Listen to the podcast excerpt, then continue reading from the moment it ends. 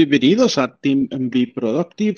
Hoy es viernes 4 de la tarde y como todos los viernes a las 4 de la tarde por acá los vemos. Hoy vamos a seguir platicando un poquito de la historia del tema de seguridad, la vulnerabilidad que se encontró en Microsoft Exchange hace aproximadamente semana y media y el tema principal de ahora, tips poco conocidos sobre Microsoft Forms. Vamos a tener bastantes demos, además de platicarle un par de temas, platicarles un par de temas adicionales alrededor de la seguridad. Así que empezamos encuentro dónde es.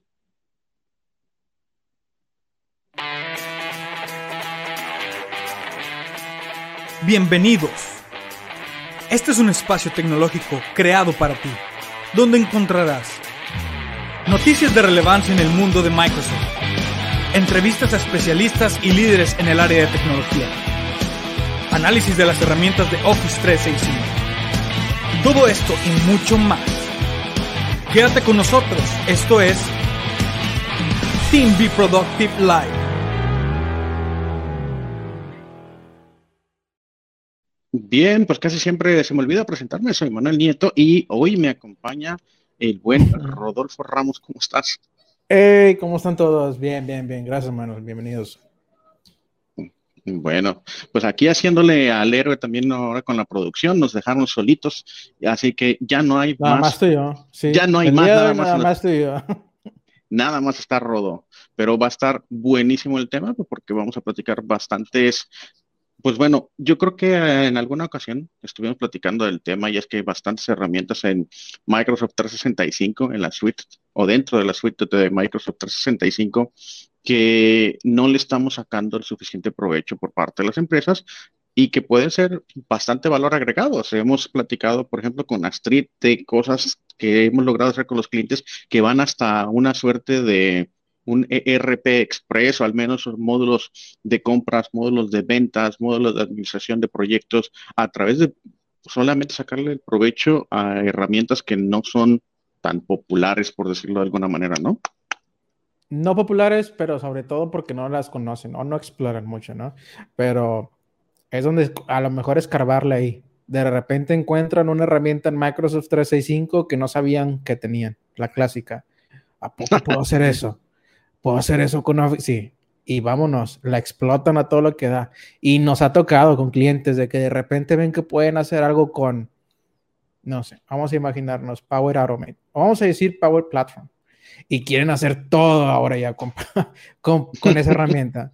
Pero bueno, eso es, lo bueno de Microsoft 365. O sea, he hecho, yo, por ejemplo, yo empecé con mi primer Power Automate para cuando yo enviara un tweet que tuvieron cierto hashtag, que enviaron una notificación a un grupo de personas, ¿no? Entonces, pues bueno, así empecé con Power Automate. Y acuérdate que la semana pasada incluso platicamos de que el RPA, o digamos que la versión de escritorio para que puedas grabar funcionalidades, o bueno, lo que se denomina RPA, ya está gratuita, entonces te da muchísimo, muchísimo más poder de toda la plataforma de Power Automate. ¿Qué onda? ¿Nos vamos directo? Si quieres, vamos a hacer algo. Yo les voy a explicar, les voy a estar explicando y más o menos algunas demos, traigo por ahí varias, de no les voy a decir cómo utilizar forms, porque yo creo que si utilizan forms, ustedes se dan cuenta muy fácil que pues tiene varios estilos de preguntas. Entonces, lo importante del tema de hoy es tips, o sea, cómo lo pueden implementar, no nada más para tomar encuestas y que ustedes envíen a, a su organización. Entonces, la idea es, les voy a mostrar esas ideas, les voy a mostrar cómo, cómo lo hago. A lo mejor no les voy a dar el, a fondo el deep de hazlo así, así, así, pero esto les va a despertar, les va a dar la, les va a despertar la chispa. Exacto, les va a despertar la chispa para que vean qué pueden hacer con Forms. Entonces, eh, voy a empezar compartiendo pantalla para pasar el primer, la primera cosa que he notado que mucha gente no hace. Déjenme aquí, empiezo a compartir. Una de ellas es, eh, ya pueden utilizarlo dentro de Teams. Bueno, yo creo que eso ya mucha gente lo conocía. Dentro de Teams ya lo pueden utilizar. Ya estoy compartiendo, ¿verdad, Manuel? Ya. ¿Saben? Porque ya no me veo yo. Bien hay varias formas, o sea, muchas veces lo han utilizado a través de, equipos. Muy fácil. Aquí en equipos, yo me he podido uno de estos equipos que tengo, de la infinidad de equipos que tengo en esta cuenta demo. Y pues yo lo doy en una nueva conversación y aquí abajo tengo los tres puntos que a lo mejor ustedes ya conocen para agregar GIFs, para agregar adhesivos, para agregar, este, ¿qué más puede ser? Eh, puedes darle formato al texto. Sí, también. Brace. Este, aquí, que bueno, espero los del Press, que ya me lo, me lo puedan cambiar, o sea, para tener logos en la empresa. Es otro tema, pero pueden hacer press, por ejemplo, si quieren dar felicitaciones, ahora, eh, bien por tu colaboración, bien por esto. Bueno, dentro de estos tres puntos, aparte de eso que dice Manuel, que es los press, también tienen Forms, es esta aplicación. Si no la encuentran, pues muy fácil, Forms, y ya, la van a encontrar. Entonces, al hacer esto, me permite crear una, una encuesta, ¿no? Es una encuesta muy sencilla. A lo mejor aquí le puedo ¿Cuál va a ser el título para el viernes del siguiente Team Be Productive? Vamos a hacerlo así.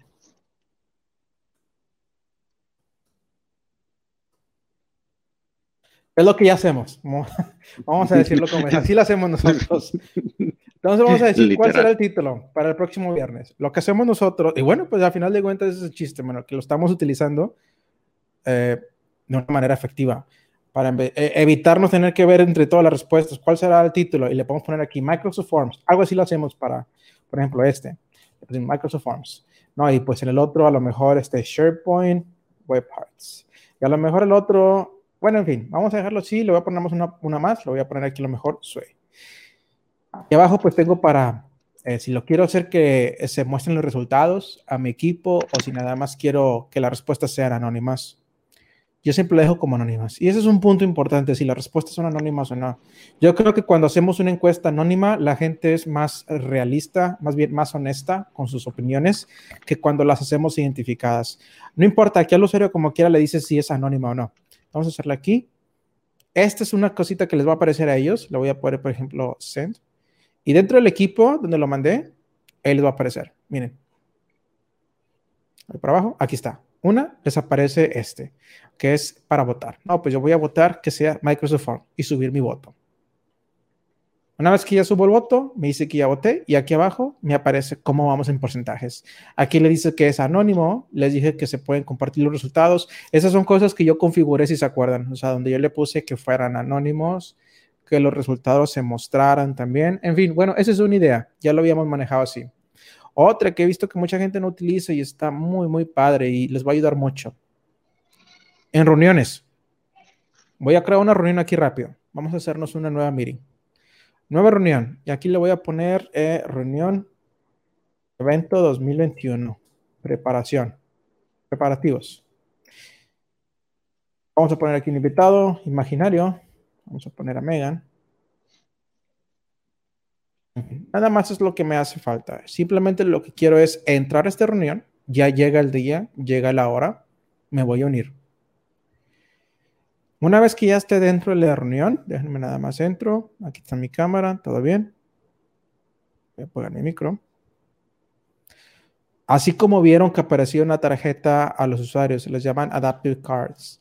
Si yo me voy, por ejemplo, aquí a mostrar conversación, ahorita nada más me ven a mí enfrente porque pues nada más estoy yo en la sala. Una, vez que ya estén más, más personas, pues es donde ya ustedes empiezan a ver pues varias cámaras o varios cuadros de distintas personas. Es la misma sala de reunión que ustedes ya manejan.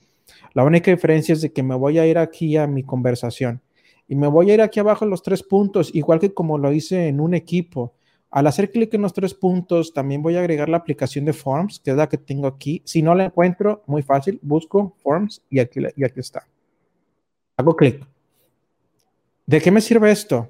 por ejemplo, voy a poner aquí em, qué día podemos eh, ver el avance de este evento, del evento 2021. Estamos programándonos por un evento. Y en vez de estar escuchando a todos, yo este día, yo este otro, yo este otro, somos 20 personas, o somos más, o somos una conferencia muy grande de hasta 300 personas que se puede, o hasta 1000 ya se pueden en Teams, pues así muy fácil recopilo todas las respuestas. También existe algo de inteligencia artificial dentro de estas encuestas que me, por ejemplo, aquí me dice qué día, yo le puse qué día podemos ver el avance del evento 2021. Y si se fijan, como que me reconoció lo que estoy queriendo preguntar, me dice, ok, respuestas sugeridas domingo, lunes, martes, miércoles, jueves. Ya supo que me refiero a que esta pregunta es sobre un día y me da estas, esta sugerencia a Forms.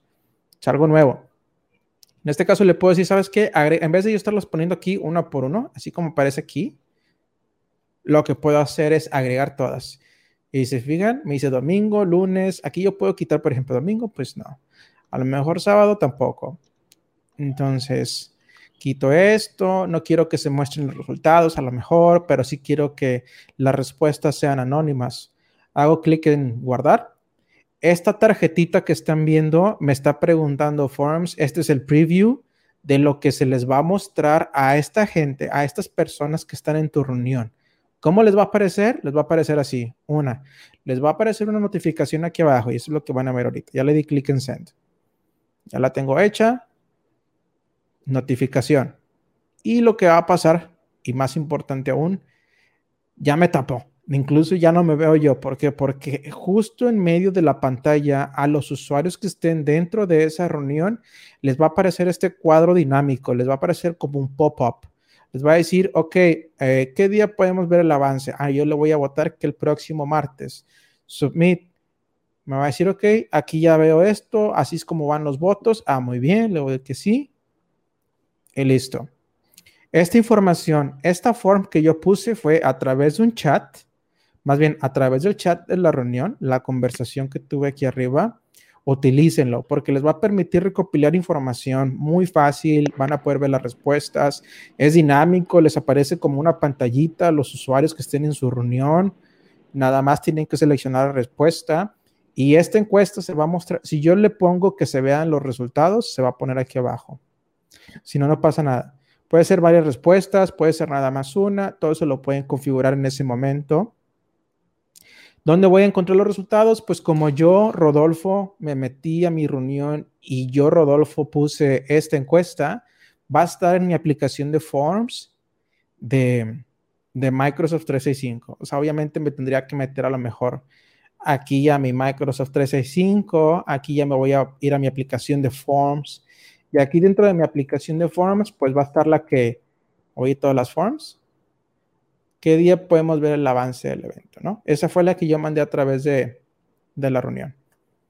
Aquí veo las respuestas.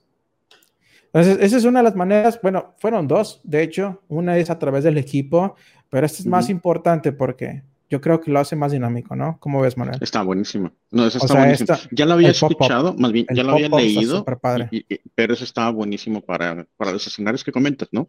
Es, aquí está, en el centro de la reunión, llamo tu atención, dame una respuesta, ¿no? Y eso es mucho más... sí, porque así no, no, no es de que, oigan, aquí les voy a pasar el link, por favor, ahí nada más si tienen la oportunidad, me hacen ahí una, le dan clic, les abre la página, se, ya sabes que no, eso está mucho más, mucho más Mientras menos pasos, más rápido la gente lo hace. Mientras más se lo pongas a la mano y enfrente, si es nada más un clic, no lo van a evitar. Ay, bueno, ahí te va el martes, ahí te va el miércoles. Digo, aquí, por ejemplo, tú dejarías este, de utilizar herramientas como la de Menti o como la que ustedes utilizan, de también tener este, algunas cosas dinámicas, de cuestas dinámicas cuando estamos dando cursos. O sea, ¿lo reemplazarían? Sí, no, ¿qué tanto? Yo, yo la pregunta como que no. O sea, porque ese es eh, como que otro. Sí, sí, sí. No, hay que ser honestos. Digo, hay, hay, hay, por ejemplo, esta, es, eh, yo creo que sigue siendo buenísima cuando se trata de, de una o dos preguntas, eh, como saber más con nada, un sondeo, sondeo sí. Hay otras encuestas, hay otro tipo de aplicaciones que lo hacen como más para juego, ¿no? O sea, como que más dinámicas, más así como que... Sí, esa de, a, mí me gusta mucho la de Menti. Yo vi que ustedes utilizan otra, este, pero, por ejemplo, cuando Kahoot, sí, que cuando lo estás utilizando, por ejemplo, para dar cursos y eso, creo que es algo bastante más dinámico, más enfocado a, generar esa interacción que es bien difícil, ¿no? Este, cuando tienes un curso es bien difícil como que todos están medios cansados y, y ese de meter un Kahoot o, o, o, Menti lo hace un poco más dinámico, ¿no? Sí, no como dicen, termina en en la nota alta, ¿no? O sea, termina bien. Y, y, esa Kahoot nosotros, por ejemplo, lo utilizamos al final. Y nos permite así como que, pues, que la gente termine bien, termine con buen ánimo. Pero a final de cuentas, incluso esta que estoy mostrando ahorita de Forms, bueno, ahorita nada más es para sondeos, para encuestas. La herramienta trae también para quizzes, de hecho. Pero pues no voy a poder enviar un quiz a lo mejor a través de, de, la reunión.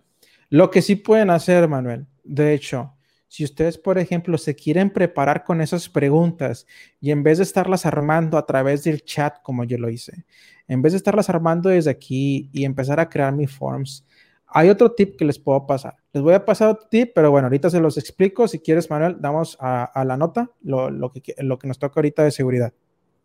Ah, bueno, pero espérame, déjame agarro y pongo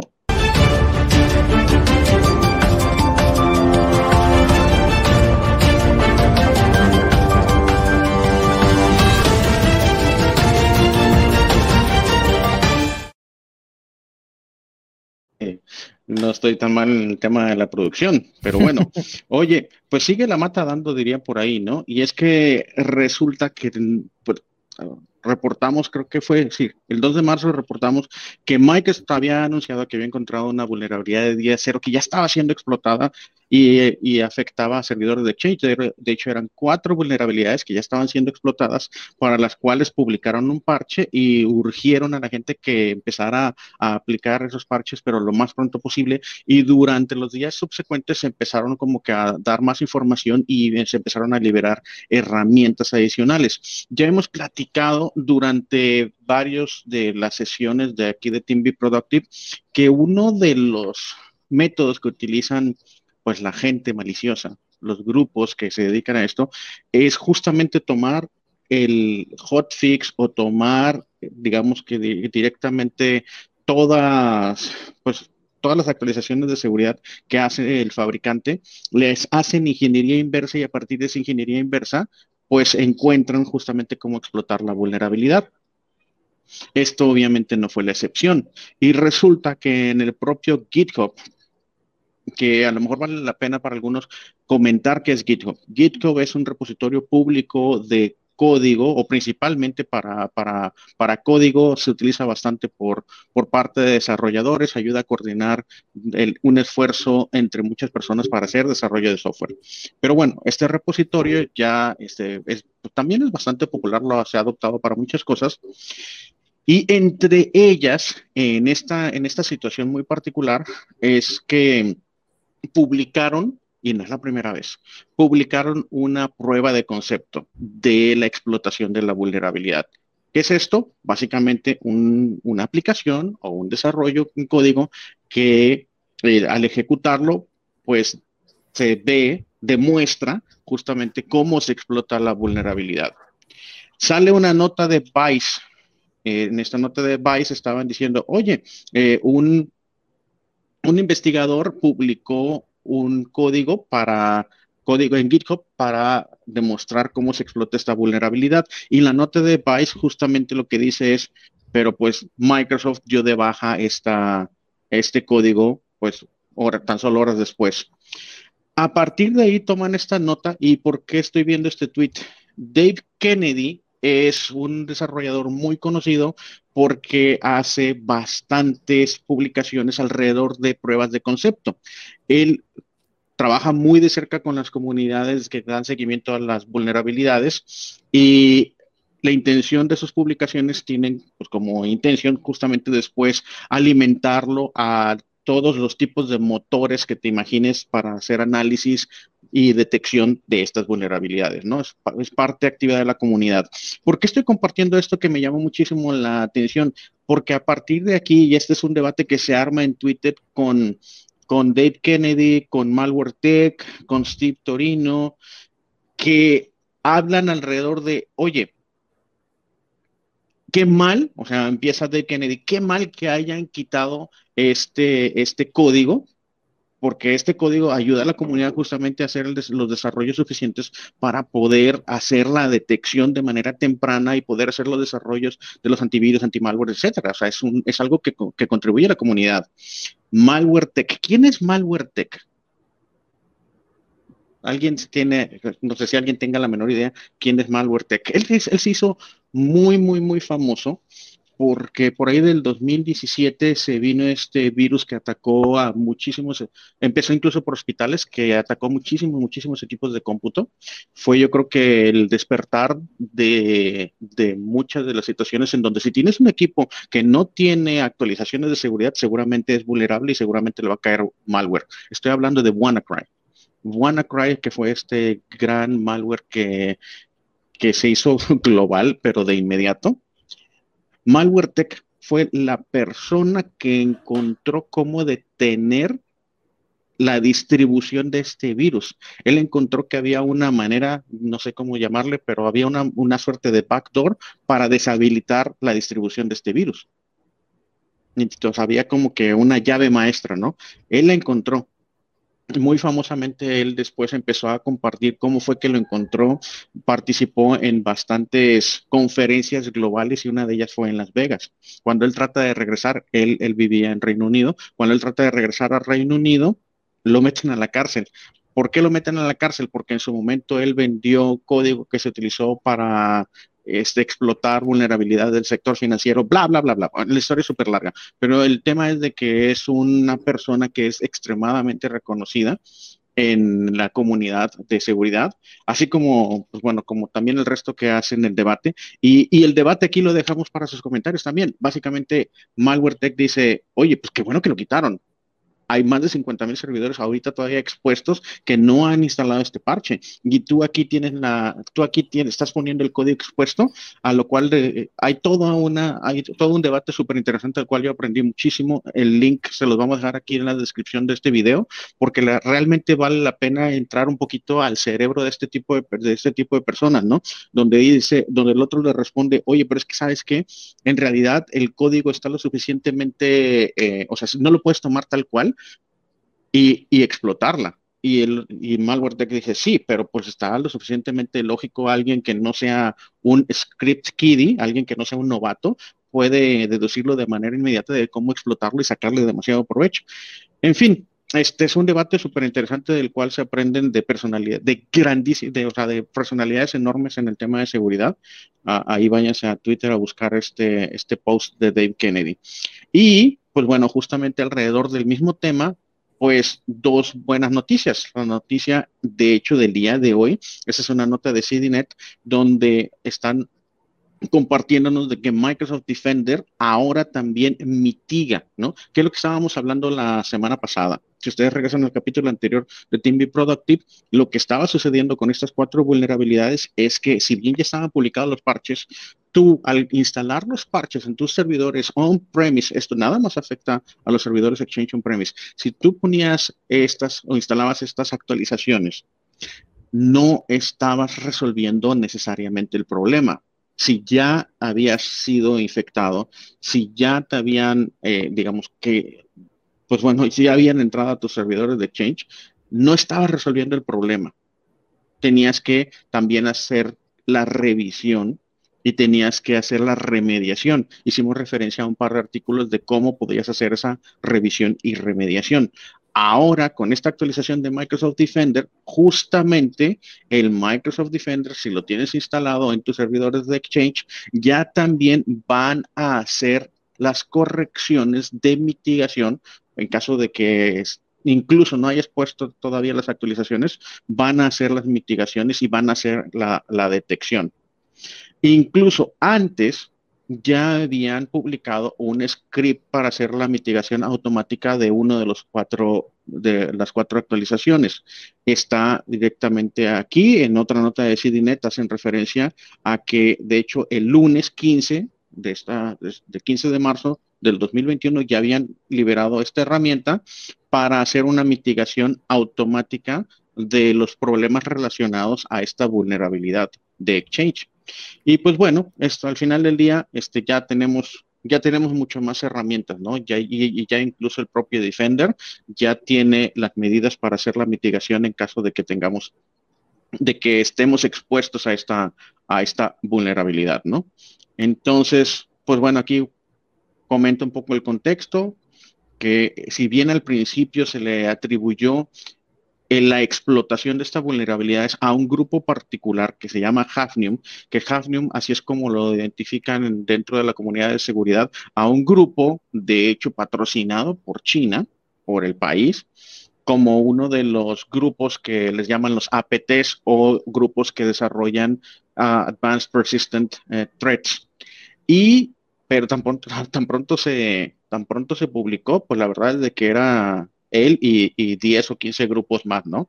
Entonces, si bien al que se detectó originalmente fue Hafnium, ya después como que hubo demasiado actividad alrededor de buscar servidores expuestos que tuvieran esta afectación y tratar de explotarlos. O sea, para mí ha sido como que el, la vulnerabilidad a la cual le he visto mucho mayor comunicación y mucho más acciones proactivas por parte de Microsoft, al menos en los últimos dos años. Y, nada, básicamente de eso se trata, de que esta actualización, si no la tienen, que es la versión 1.33747.0, la pueden también solicitar o actualizar de manera manual y con ello van a tener, pues bueno, ya también las, la herramienta Defender o Microsoft Defender como una herramienta adicional para la mitigación de esta vulnerabilidad. ¿no? Esa es la versión de, de Microsoft Defender. Sí, es la actualización, es la versión de la actualización. Ah, ok, ya. esa, es la que esa es la que necesitamos ahorita para mitigar el, la amenaza, ¿verdad? Tal cual, para que independiente, incluso si no tienes los, los parches o las actualizaciones de seguridad instaladas, Microsoft Defender va a hacer la revisión. Si tuvieses infectado, va a hacer las mitigaciones correspondientes. Ah, ok. Aquí hacen referencia a la herramienta que les mostré hace un minuto, también que ya se había liberado el lunes pasado. Esto de Defender es de hoy, del día 19 de marzo. O sea, ya no hace falta bajar la herramienta esa. O sea, yo actualizo actualmente mi, Microsoft Defender, ya, ya se encarga de todo. Tal cual. Supongo que me, me, aparece una notificación, ¿no? Me aparecería una notificación de que se utilizó, pues, no sé, a lo mejor un parámetro o algo que hizo que, porque la herramienta que nos habías mostrado antes te dice, ¿no? Te dice también si, si fuiste o no fuiste víctima de eso. Vámonos, vámonos por parte. La semana pasada yo hablé de un script que, que te detectaba si había sido. Fuiste. Si, fuiste. De hecho, es un. La referencia que yo tomé es de Trusec, del blog de Trusec, y ellos habían hecho una compilación de diferentes herramientas para las diferentes fases, ¿no? De mitigación, de detección y de, y de básicamente de solución, ¿no? De remediación es la palabra que estaba buscando. Entonces, si te vas al, capítulo anterior, ahí en el blog de TrueSec, lo que hacía referencia es a un script que te ayuda a detectar si habías sido vulnerado, si habías sido atacado. Y si te habían dejado eso, los web shells, que básicamente son los que, digamos, generan la puerta de acceso para tu servidor de Change. Y Después también un par de scripts que habían sido publicados, de hecho, en GitHub para hacer eh, la identificación específica de cómo había sido afectado y luego toda una serie de pasos de remediación. Independiente de que también te decían, oye, pues baja las, baja las actualizaciones, los, los hotfixes e instálalos, ¿no? Luego, esta es otra, luego el lunes 15 de marzo se publica una herramienta directamente en la página de Microsoft, que es una herramienta completamente diferente. Es una herramienta que te ayuda a detectar y mitigar. Si bien no te quitaba los web shells o no te hacía eh, la remediación como tal, los deshabilitaba, deshabilitaba el acceso a los web shells. Ahora, ah. Defender, hoy 19 de marzo, ya no necesita ningún, o sea, con el propio Defender puedes mitigar y puedes solucionar independientemente de que no hayas puesto las, eh, las actualizaciones. Obviamente, yo como quiera, por favor. Ah, si, si yo, por ejemplo, eh, utilizo Microsoft Defender, ¿no? Obviamente, a lo mejor no corro el, script. Me dice como quiera, ¿no? De qué manera fui vulnerado. Eso es lo que me importa a mí saber. O sea, a lo mejor no sé, no sé el nivel de detalle, ¿eh? Sí, no, no sé el nivel de detalle que registre, de hecho esto salió hoy y recuerda que tú tienes como usuario final de manera independiente una aplicación que viene en el sistema operativo que se llama Microsoft Defender. Esa herramienta actualízala y esa herramienta te va a servir. Fin. Ahora bien, ahí está Microsoft Defender for Endpoint Security, que esa es parte de la suite de Enterprise Security and Mobility o IMS de tu ambiente de 365, el cual, si vienes el motor, el core es el mismo, ese te ayuda a recibir las señales a una consola centralizada que es el Security Center de 365 y ahí, al menos de las imágenes que yo he visto, ahí sí te va a decir, estos servidores, en estos servidores se detectó el proxy logon, eh, bueno, eh, la vulnerabilidad de proxy logon, se detectó en estas carpetas, esto fue lo que se ejecutó de mitigación. Entonces, en un ambiente con Microsoft 365 Endpoint Security, ahí va a estar todo el nivel de detalle. Asumo yo que ese nivel de detalle también lo podrías tener en la versión standalone. Qué bueno, sí, porque yo creo que es una de las cosas que mucha gente en cuestión de seguridad, sobre todo los que están en eso, les interesa saber, ¿no? Para después estudiarlo también, mucha gente les encanta meterse de fondo y empezar a estudiar qué fue lo que pasó, cómo sucedió, ¿no? No nada más se solucione, o sea, quiero ver, estudiarlo, a lo mejor aislarlo, incluso replicarse en base a lo que me pasó a mi organización. Sí, pero que vuelva a pasar para yo también entonces ver Oye, ¿cómo fue? De hecho, por ejemplo, este, cuando, cuando tengas la oportunidad, te recomiendo que te inscribas al, blog que publica MalwareTech. Él cada, cada mes, cada dos meses publica ¿Es, un que una revista? MalwareTech? es una persona. Ah, sí, porque lo veo como un Twitter, pero eso es una persona, un usuario. Es una persona. De hecho, déjame, lo busco aquí rápidamente porque siempre se me olvida su nombre. Eh, MalwareTech. Él es una persona, pues ahí debe decir, es Marcus Hutchins. Oye, dijiste son pocas, pocas que a qué te refieres con que son pocas, pocas personas que les que se meten a ese nivel de detalle. Pues es que sí requiere, requiere tiempo, obviamente. Eh, Malware Tech, organizaciones y revistas de seguridad, obviamente van a querer entrar a detalle y verlo. Pero les interesa porque él es Malware Tech. Él es MalwareTech. Que es como un bug hunter, más o menos. Bueno, no sé si. No sé si por accidente o a propósito, pero básicamente él encontró sus facilidades de desarrollo de o de hacking. Yo creo que cuando tenía como 10, 12 años, desarrolló incluso software que su, error de los 14 años fue haberlo vendido, haberlo monetizado. Después se metió por el lado de los buenos, por llamarlo de alguna forma, incluso tenía un trabajo eh, formal en una empresa de seguridad cuando encuentra el tema de, de WannaCry eh, y, la solución global de WannaCry y, y el resto es historia. Ahorita, pues obviamente se sigue dedicando al tema. Sí, no, imagínate, o sea, a los 10, 12 años. En aquel entonces, ahorita todo lo que podrías hacer con la tecnología, o más bien con ni siquiera tecnología, lo que sabemos ahora. Cómo se pueden hacer las cosas, o sea, implementar este conocimiento a hace como 10 años, no muy lejos, 5 o 10 años. Búscate Malware Tech en YouTube y, y, están las entrevistas de él como niño de 14 años, o sea, recibió la atención del mundo cuando, cuando detuvo lo de WannaCry y lo entrevistan en, su casa, ¿no? Este, y ahí está con su consola doble monitor y todo, ¿no? O sea, y, platica su historia, ¿no? De cómo empezó a meterse el tema de, de hacking y todo. Ya, qué bueno. Nice, porque sí, es una de las cosas que mientras más rápido comiences, pues más hábil te haces, ¿no? Y todos los días hay algo nuevo.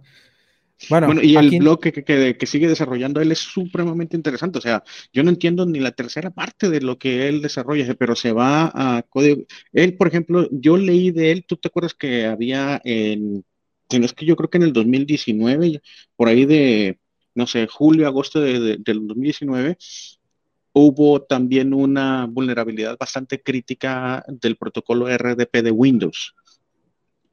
Eh, y él recientemente, y recientemente te hablo, creo que diciembre del 2020, él platica cómo fue todo el recorrido, cómo él lo descubrió, cómo cómo él descubrió incluso antes de que sea público la falla de RDP o la vulnerabilidad de RDP, pero él como que se detuvo, dijo, quiero entenderla mucho mejor. Durante, le tomó meses cuando él este, está todavía con su trabajo aún no terminado, se hace público, pero cuando hace, cuando publican el parche, él también encuentra y dice, ok, pero este parche no resolvió todo lo que yo ya he encontrado.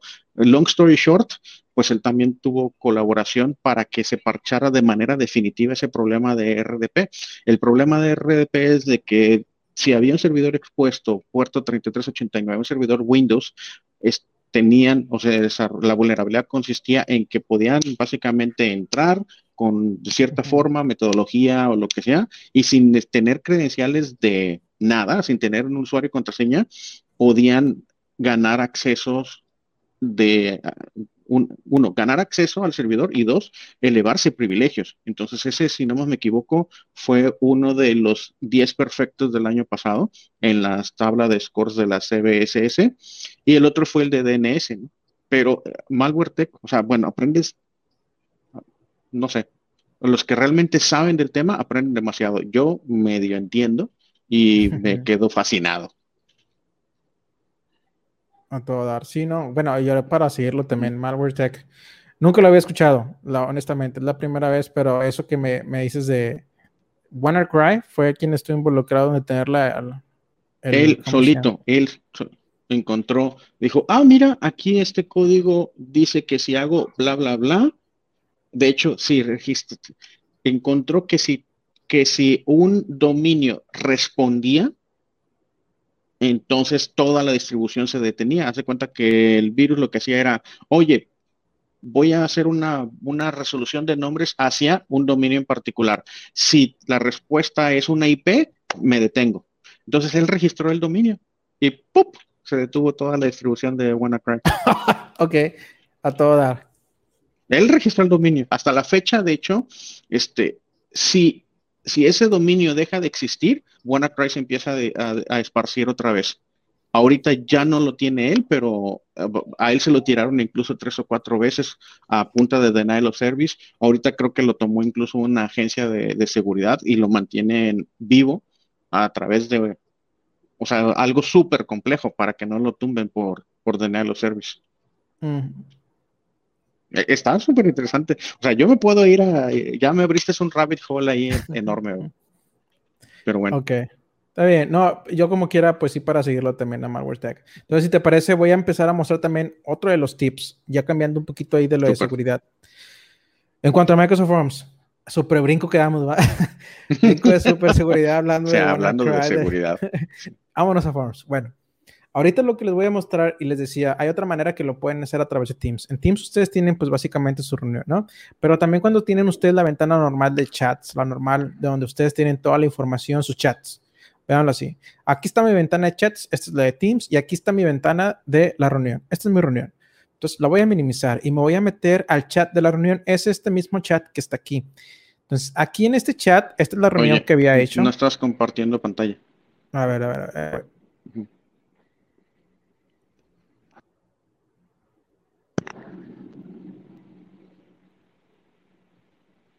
Tú me dices. Ok. Listo. Entonces, esta es mi, para ahorita nada más, ahorita que no estaba compartiendo, esta es mi reunión, o sea, es mi sala. Entonces, la voy a minimizar y me voy a ir al chat. Este es el mismo chat. Esta es la ventana de Microsoft Teams donde tengo todo, pero pues aquí también tengo el chat de la reunión que estaban viendo hace un momento.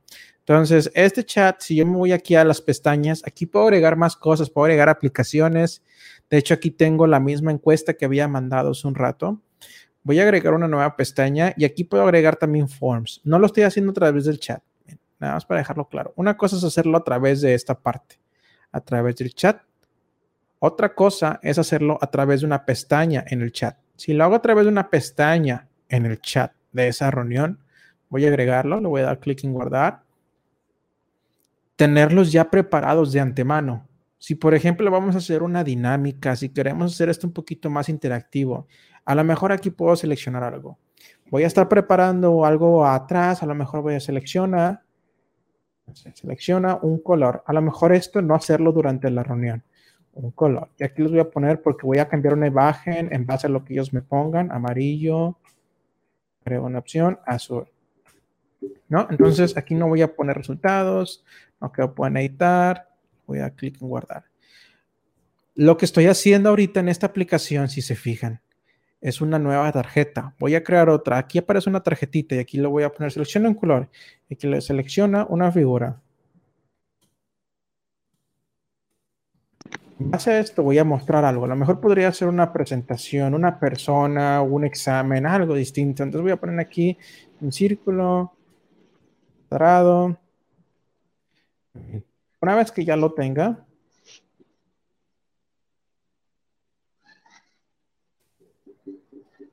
voy a enviarlo, no lo voy a enviar, más bien lo voy a guardar. Entonces me va a aparecer otra tarjetita.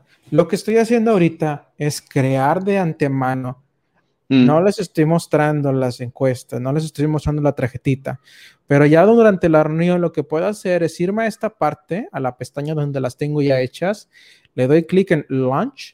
Una vez que le doy clic en Lanzar, lo que va a hacer, si, se fijan, me aparecen las notificaciones y va a estar dentro de la reunión. También aquí está súper ganador. Entonces aquí lo doy color rojo, en fin, y seguimos con la conversación, ¿no?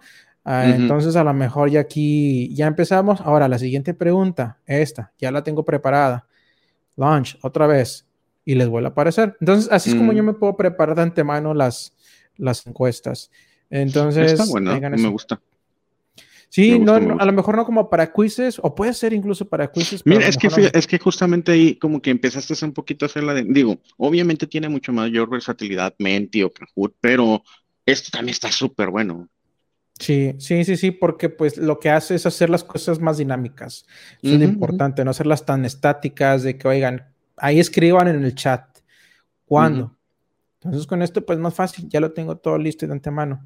Bien, entonces para pasar al siguiente tip de cómo la gente, o de las cosas que, eh, pocos tips, de la, más bien de los tips que poca gente conoce. Uno de ellos es que pueden automatizar cosas a través de forms. Bueno, no automatizarlas con forms, pero forms puede ser el detonante para automatizar todo un rango de cosas, de acciones en Microsoft 365 en su organización. Me ha pasado con clientes que tienen usuarios o por la misma cuestión de que es mucha gente, deciden inhabilitar la creación de equipos en Microsoft Teams. A lo mejor no las crean y tienen a lo mejor un departamento que les crean esto, eh, lo tienen que mandar por correo, una solicitud. Esos usuarios clave que nada más ciertas personas de la organización pueden crearlos. Lo que ya tengo yo hecho en este, en este ejemplo, en esta demo, me voy a meter a mi aplicación de Forms, ya la tengo aquí abierta. Bueno, déjenme la voy a abrir. Me voy a meter a mi Forms. Ya tengo una encuesta creada. Como les digo, no a lo mejor me voy a meter a cómo crear encuestas. Lo que quiero es que vean este tip de cómo lo pueden utilizar. Y tengo una encuesta ya creada que se llama solicitud de equipo en Microsoft Teams. Esta encuesta es muy sencilla. Lo único que quiero es de que si alguien necesita crear un equipo en la aplicación de Microsoft Teams, porque no lo pueden hacer, me llegue esta solicitud y crearlo, ¿no? Entonces, aquí, por ejemplo, en esta solicitud le pongo solicitud de equipo en Microsoft Teams. La razón por la que me vas a crear el equipo, el nombre del equipo que quieras crear, descripción de este equipo y el correo del usuario que se hará responsable de este equipo que voy a crear. Entonces, vamos a hacerlo. Vamos a pasar el ejemplo de un usuario. Vamos a compartir esta, esta encuesta. Solamente gente de mi organización la puede responder, obviamente. Entonces, sí lo voy a dejar. Y esta se la voy a pasar a un usuario. Este usuario es Megan. Megan es una de las personas en mi organización que no puede crear equipos. Ya tiene nada más un equipo de US Sales. Entonces, ella va a entrar un día porque le mostraron la encuesta. Oye, si necesitas hacer un equipo, manda la solicitud. Y ella aquí va a poner a lo mejor centro de soporte. No, razón por la que quiero crear el equipo, porque necesitamos separar la información del equipo de soporte. Y ella dice, ¿sabes qué? Pues quiero solicitar un equipo que me aparezca en Microsoft Teams que se llame Centro de Atención Norte. La descripción del equipo para todo lo relacionado con la región norte, departamento de centro de atención. Y el correo del usuario que se da responsable el equipo. Bueno, aquí voy a poner mi correo, el mismo que yo tengo, ¿no? Entonces, vamos a ponerlo. Voy a poner mi correo porque yo me quiero hacer propietario de ese equipo. Megan B es el ejemplo. Lo voy a enviar. Bien, listo, ya lo mandé. Pasa el tiempo y ya más me espero. Ahora yo mandé, sigo nada más con mis equipos, pero pues yo ya sé que mandé una solicitud lo bueno de esto de Microsoft Forms es de que el usuario, una persona, por ejemplo, Alex, si se fijan, le llegó una notificación a Teams. Y lo hiciste con approvals. Sí, lo hice con approvals. Ahorita paso a mostrarles eh, la, la, notificación. Entonces, yo voy a entrar aquí a mi... Yo soy uno de los usuarios, este es el usuario distinto, no es Megan quien la solicitó. Este es un usuario administrador, es una de esas personas clave en la organización que sí puede crear equipos. Entonces, ¿Qué es lo que sucedió? Que esta persona, Alex, en su correo electrónico recibió un correo diciéndole, ¿sabes qué? Hay una solicitud de equipo nuevo. Centro Atención Norte es el nombre, ¿no? Aquí tengo la solicitud con la información, por ejemplo, se solicitó la creación del equipo, Centro de Atención Norte, quién lo solicitó, quién se está haciendo propietario y la razón, porque necesitamos separar la información del equipo de soporte. Aquí lo puedo probar o, rechazar. La notificación que me llegó a través de Teams es esta. Es la misma que mostré por correo, pero aquí en Teams tengo también notificaciones para approvals. Me llegó esta notificación. Es exactamente lo mismo, pero a través de correo en vez de correo es Teams. Aquí le puedo aprobar, rechazar, cancelar los comentarios de por qué la apruebo. Antes de aprobarla, ¿qué es lo que hice para que Microsoft Forms mande una aprobación? Tengo algo que se llama Power Automate. A lo mejor no es el tema de la sesión o no es el tema del, podcast, pero simplemente para que se den una idea de nada más con Forms lo que puede hacer Power Automate. Tengo aquí un flow, un flujo. Este flujo, me meto a verlo. ¿Qué es lo que está haciendo? Muy sencillo, lo hice muy, muy simple, nada más para que lo vean. Déjenme entrar a My Flows. Se llama solicitud de equipos. Y si lo ven, si entran a este, se dan cuenta que tengo algo muy sencillo. Es simplemente cuando alguien sube una respuesta a la encuesta de Forms, por eso tiene el icono de Forms, dame la información de esa encuesta. Vas a crear una aprobación. Una vez que crees la aprobación, pues va a haber eh, más información. Ahorita está corriendo. Entonces, eso es todo lo que hice. Y si hay una condición aquí abajo. Si yo le doy a probar, va a ser cierta va a ser ciertas acciones. Si yo le doy que lo rechace, ciertas acciones. Entonces, vamos a hacer eso. Vamos a hacerlo desde Teams. Entonces, una vez que ya me llegó, le voy a dar clic. Vamos a ponerle comentarios. Aprobado porque no existe el equipo. Razón, eh, vamos a ponerle que sí tiene sentido. Nada más como un... Como un respaldo. Sí, para saber por qué lo, acepté. Le estoy dando a probar, ya sea que lo he hecho desde mi correo, en este caso lo hago desde Teams. Listo, ya lo probé. ¿Qué es lo que sucedió?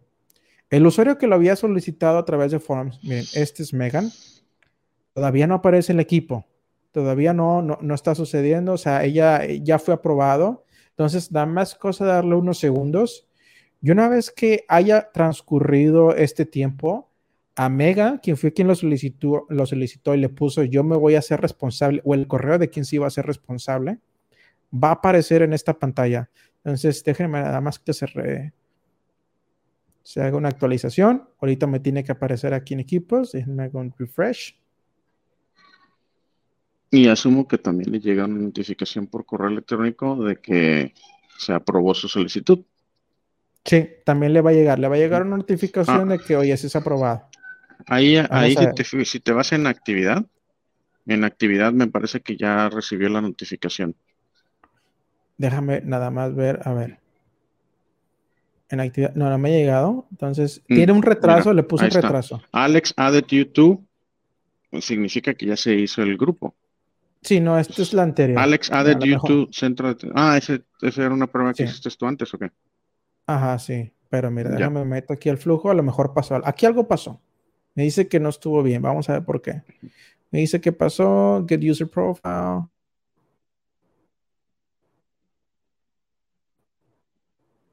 Ah, muy bien. Me equivoqué en el correo. Okay. Entonces, ¿qué es lo que sucedió? Simplemente es eso. Entonces, déjenme lo hago así rápido. Otra Mega B. Megan, haz otra vez la solicitud. Te faltó la N. Megan B, sí. Entonces, aquí le vamos a poner. Ah, la misma información. Miren, ya está.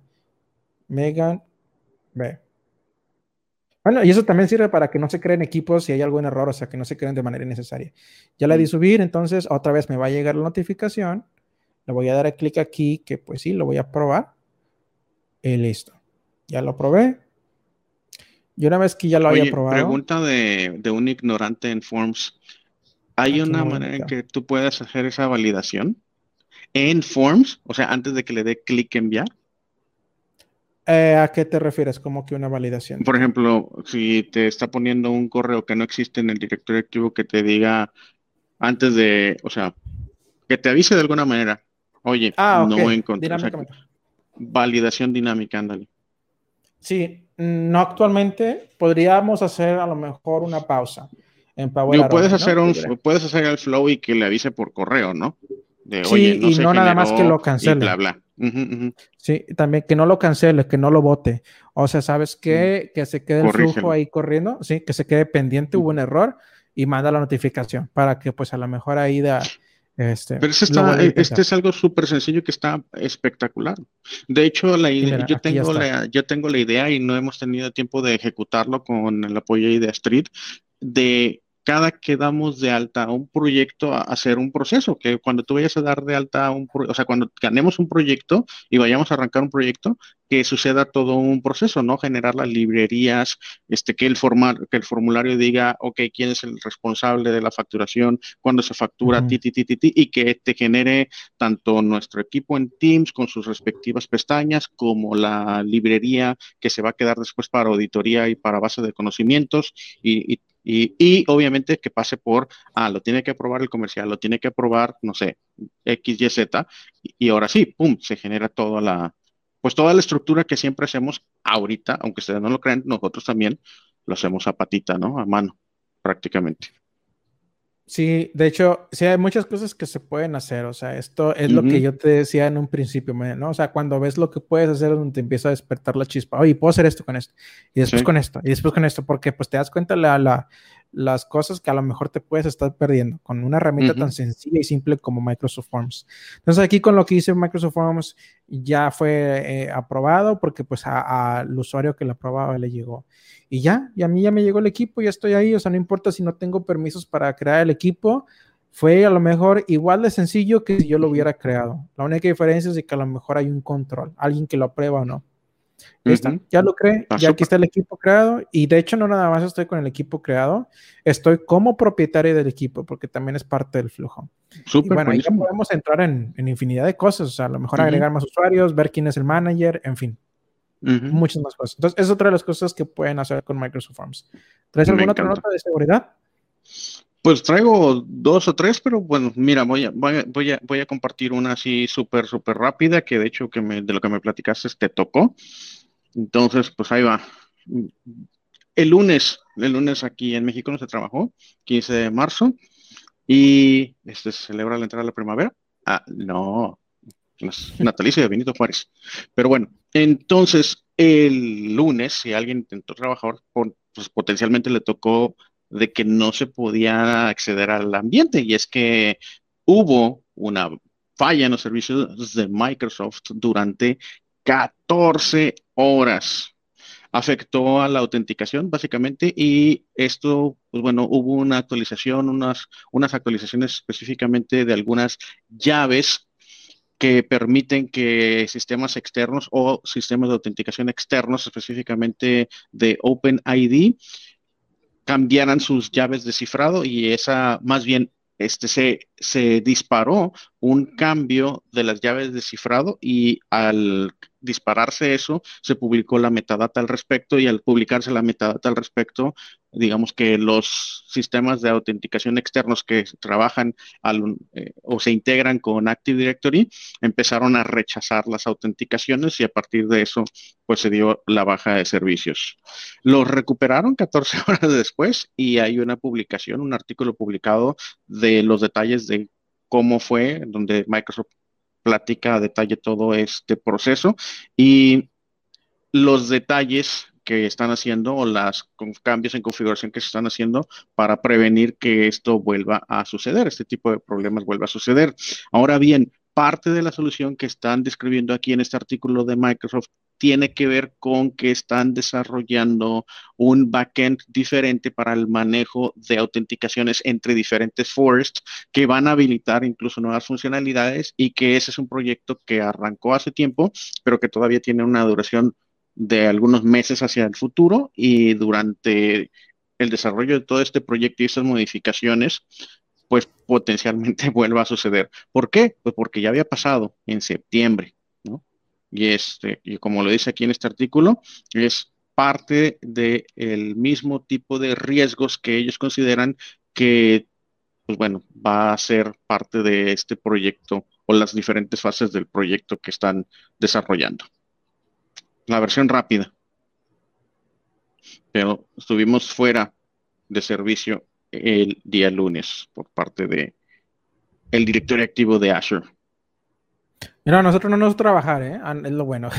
no, nos tocó, no, nos tocó trabajar ese día, o sea, era festivo, pero yo sí entré en, y ahorita te decía antes de comenzar que lo que me pasó a mí es de que ah, no es en Azure, no me metía nada de la plataforma, pero pues obviamente es el... El directorio de activo de Azure es el que te autentica para todos los servicios. Es correcto. Entonces, ahí es donde yo lo noté. Cuando de repente quise entrar, a Microsoft 365 me dejaba entrar a las aplicaciones bien. Cuando quise entrar al portal de administrador desde Office 365, no cargaba y no cargaba. Bien raro, o sea, a veces me aparece un error, ¿no? Pero en este caso ni siquiera un error, no cargaba simplemente. Ahí se quedaba, no cargando.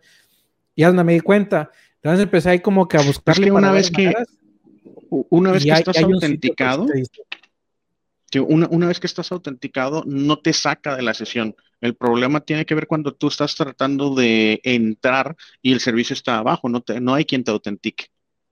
Al menos así es como yo interpreté que se estaba presentando, ¿no? Si tú ya estabas autenticado y seguís utilizando tu misma sesión y no pasa ninguna, ninguna marca que diga, ah, hay que volver a autenticar la sesión por alguna razón, no, no había, o sea, mantenías tu sesión, pues no te sacaba. Pues no, no me sacó, sí es cierto, porque a mí no me sacaba. Lo que sí hacía es de que ciertos portales, una vez que quería lo mejor, porque ya ves que cuando estás en tu portal de Microsoft 365, a lo mejor te metes a la plataforma administrador, ya estás autenticado, pero vuelve a, a, lo mejor ah, comprobar el token. Sí. De que dices, a ver si, o sea, si eres el administrador, es donde ya empezaba a votar, como que no, o sea, este ya no es válido aquí, necesitas, por seguridad siempre te reautentica, aunque no lo notes y no te pida tu password. Y es donde ya empezaba a darme problemas. 14 horas fue muchísimo tiempo. 14 muchísimo, ¿eh? De hecho, yo los que me acuerdo es la de septiembre, que fue dos, tres horas, y luego hubo una anterior, y la anterior incluso tenía que ver porque este, geográficamente todo lo que es Américas tenían centralizado, si no más me equivoco, eh, toda la parte de autenticación de directorio activo estaba en South Central y South Central tuvo una baja, este, de, pues bueno, una falla eléctrica eh, y que no le alcanzó la gasolina a las plantas o lo que sea que sean las plantas de, del data center y no, no autenticados pues porque la región, el data center estaba, sí, pues, estaba abajo. Me imagino. Yo también me imaginaba así, o sea, a lo mejor con eso que sucedió en Texas, a lo mejor puede haber alguna afectación en los data centers. Bueno, no, eso fue el año pasado. Con la ah, falla que hubo en Texas hace tres semanas, cuatro semanas, ahora ya no pasó, porque ahora ya también la autenticación de de Azure Active Directory ya también tiene redundancia en otras regiones. Ya. Muy bien. Bueno. ¿Nos alcanza otro o una bien pues, rápido? nada más comparto, nada más para que se queden también con esta idea. Si ustedes, por ejemplo, manejan, eh, voy a compartir aquí, Manuel. Si manejan portales como de SharePoint, ¿no? Si ustedes tienen portales de SharePoint, déjenme ahora aquí mi, el usuario que tenía antes. Entonces, también pueden utilizar forms dentro de sus sitios de SharePoint. Y lo bueno de esto es de que SharePoint anteriormente les pedía el código de embedido. El código de embedido se los da Forms por si lo quieren ustedes insertar dentro de una página web en un código HTML que ustedes quieran que se vea exactamente la encuesta, lo vean así dinámico sin necesidad de abrir Forms. Bueno, ya de forma nativa, por ejemplo, aquí estoy en un portal de SharePoint si yo me voy a modificar este portal, esta es la primera imagen que ven en mi portal de SharePoint. Quiero que al yo, por ejemplo, tener una encuesta, les aparezca los usuarios. ¿Por qué? Porque pues así como lo vimos con la reunión de Microsoft Teams, mientras más rápido y a la mano les aparezca, es más fácil que contesten. Entonces vamos a agregar aquí una de las partes de, de Microsoft. De hecho, aquí la tengo utilizada, pero aquí lo van a encontrar. Tenemos esto, que es Forms, Microsoft Forms.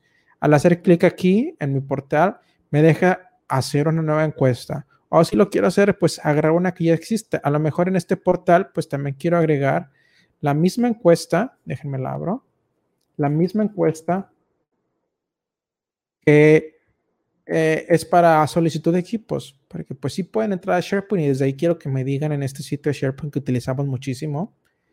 Si, si necesitan un equipo. Entonces déjame, se los pongo aquí facilito a la mano. Lo voy a poner OK. Le doy clic en OK.